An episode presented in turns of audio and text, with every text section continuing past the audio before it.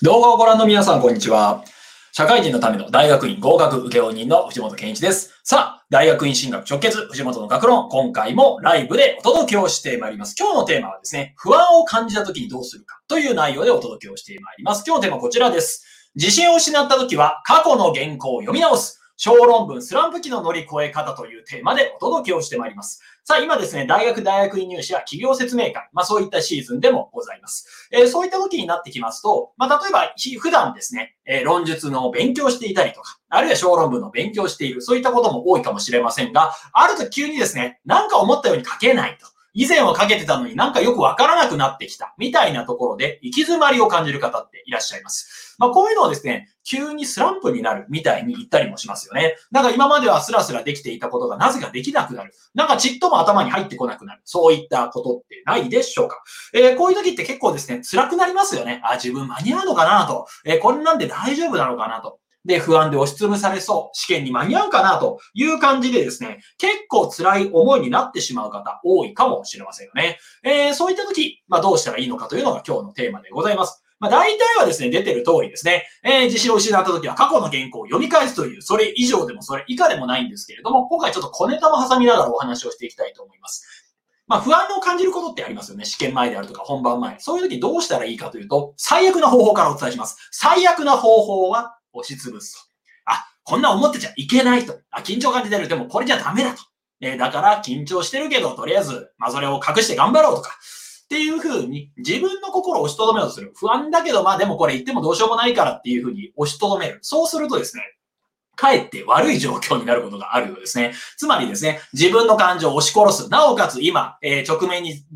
あるですね、試験を挑まなきゃいけないと。まあそういうところでですね、心が2箇所の方向に向かうんで、集中ができない。まあそういったことになることもあるようですね。で、この時ですね、私が今お世話になっているメンタルトレーナーで秋山さんという人がいるんですけど、その方から教えてもらってテクニックでこういうものがあります。それは何かというと、不安を感じるときは、自分の今の状態を10回声に出して言うという方法があるそうですね。まあ何かというと、あ、なんか不安だなって思ったら、不安だ、不安だ、不安だ、不安だ、みたいに10回言ってみると。まあこれ言うとですね、なんか割と悪い影響がありそうな感じがするんですけど、実際その逆なんですよねと。まあ何かと言いますと、まあ不安という思いを言うと、あ、自分はちょっと不安を感じているんだと客観的に認識することができるというそうです。まあ私も実際やってみると、まあ確かにですね、なんか不安と言っている自分とまあなんか自分の今の状態、不安という状態をちょっと離れてみることができると言いますか。ああ、そうか、自分は今不安を感じているんだなという形で、ちょっと自分をメタ的に、つまり自分を離れた状態から客観的に見ることができるなというふうに思います。まあだからですね、自分の今の状態10回声に出して言ってみる。これ意外とできる、やりやすい方法ですね。あ、緊張してる、緊張してる、緊張してる、緊張してるみたいに10回言っていくと。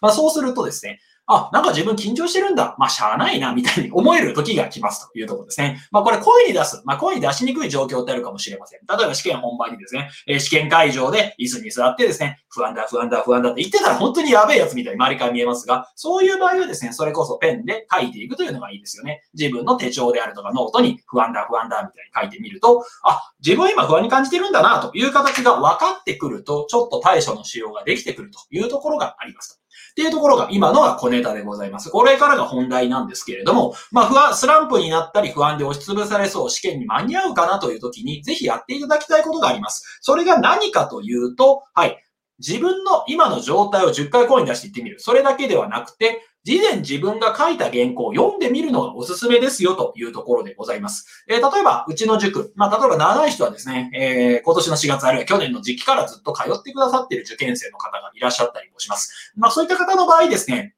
月1回、月2回で来てると、まあ少なくとも10回ぐらい、あるいは20回、30回と小論文を書いた人がいるわけですよねと。で、その初期の頃に書いてた小論文の内容と今の内容を見ると、スランプの時に書いたものであったとしても、水準が全然違うんですよね。なんか求められているもの以上のことを答えていたりとか、あるいは昔は600字を埋める、400字を埋めるだけで精一杯だったのに、今はほっとかない、ほっといたら1000字、2000字書いちゃうんで、ちょっとそれを縮めるということが必要になっている人もいたりします。じゃあどういうことかというと、以前自分が書いた原稿を読んでみると、この頃よりは成長しているという成長が実感できたりするわけですね。まあ他にもですね、以前書いた原稿を見てみると、なんか昔の自分が陥っていたミスに気づくこともあったりします。まあどういうことだというと、漢字を間違えていたりとか、原稿紙の使い方間違えている、あるいは概念の理解がちょっと違うなみたいなところも自分で読んで気づけたりしますよね。また、同じ説問の解き方にしても、以前はこういうふうに捉えていたけれども、よく考えるとこっちの方の解釈の方が良かったよね、みたいなことに気づけたりもするわけですね。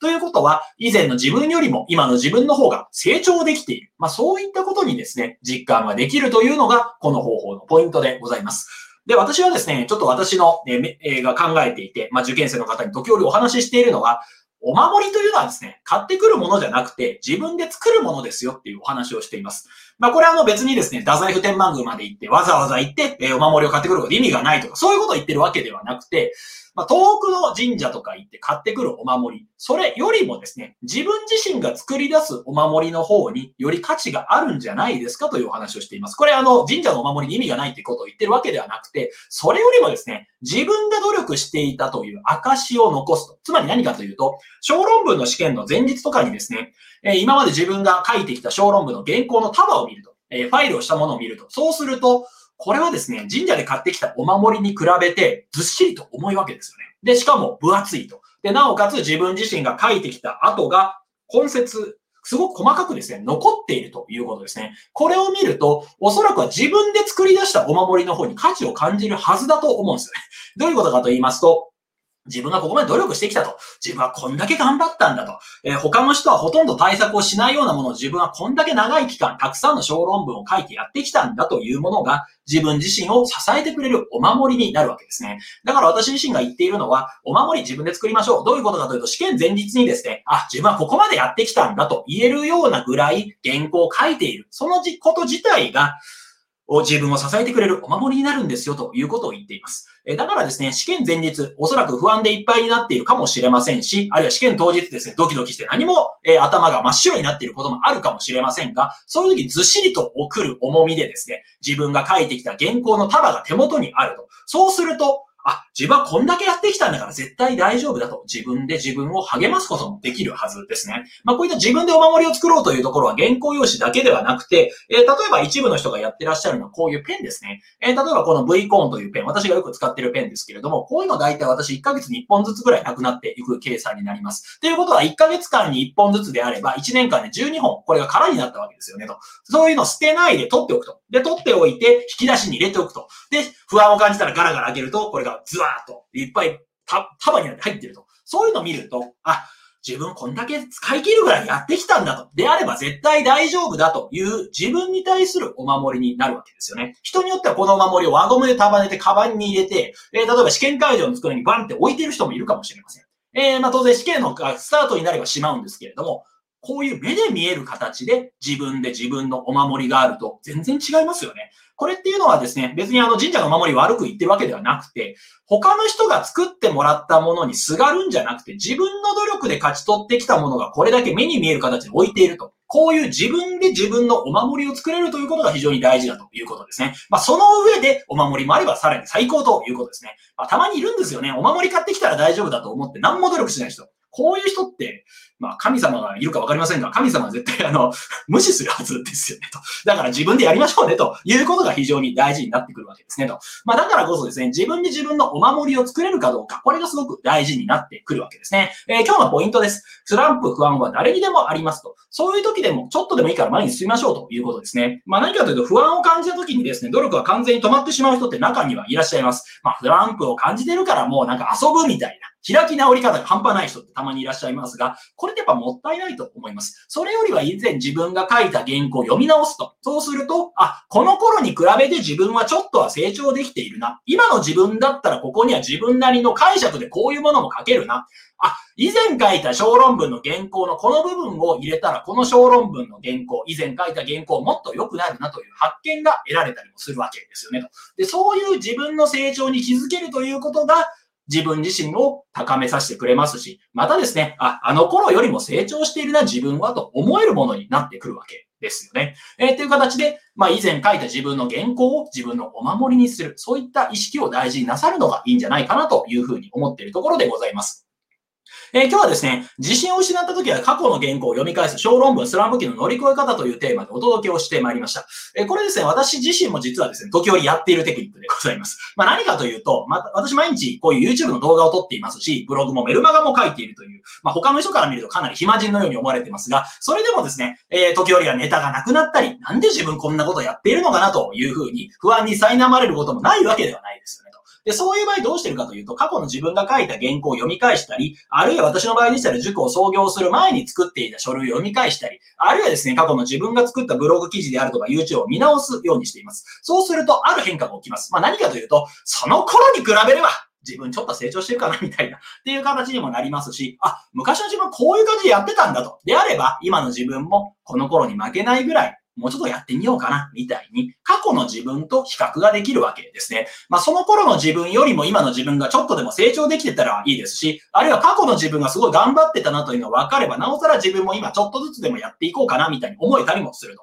だからこそですね、困った時は過去の自分の原稿を読み返す。これは、はい、小論文の原稿。であるとか、あるいは過去自分が取り組んだ問題集を読んでみるというのもいいかもしれませんよね。えー、こういう方法で時折は自分がやってきたことを読み返していく。そういう繰り返しが自分の自信を高めることにもなってきます。えー、特にですね、今の時期ですと、かなり試験前で不安に押しつぶされている人、自分間に合うのかなとか、自分こんなんで大丈夫なのかなっていうふうに不安になる人もいます。えー、一つ言いますが、不安になってもいいこと一つもありません。不安になって金もらえるんだったら金もらえる。